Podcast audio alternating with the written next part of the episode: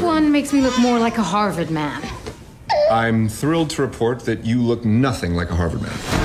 You came into my life Welcome to Harvard Law School. with a love. I'm Ruth Bader Ginsburg. And why are you here, Miss Ginsburg? Occupying a place that could have gone to a man. You're the smartest person here, so just say what you know.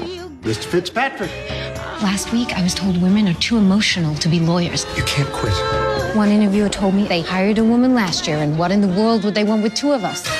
You're angry. Good. Use it. There are 178 laws that differentiate on the basis of sex. There are laws that say women can't work overtime. To get credit cards in our husband's name. Not allowed to Women, fly please, military we're not department. allowed to work in mines. Why would you want to? What's not the point? We should be allowed. I'm going to convince the courts that those laws are unconstitutional.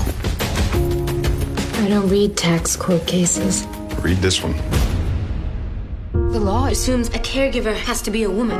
This is sex based discrimination against a man. So, judge was wrong. Mr. Moritz, the law is wrong. They think gender equality is a civil right.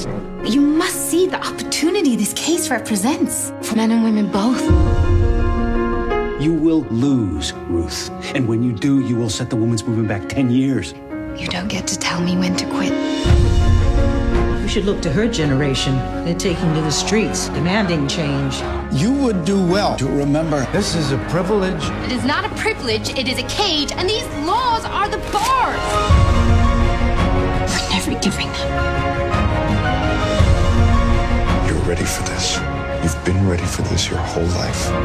We all must take these laws on, one by one. This could topple the whole damn system of discrimination.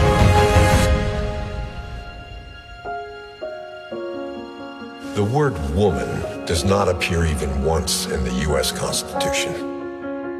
Nor does the word freedom, Your Honor.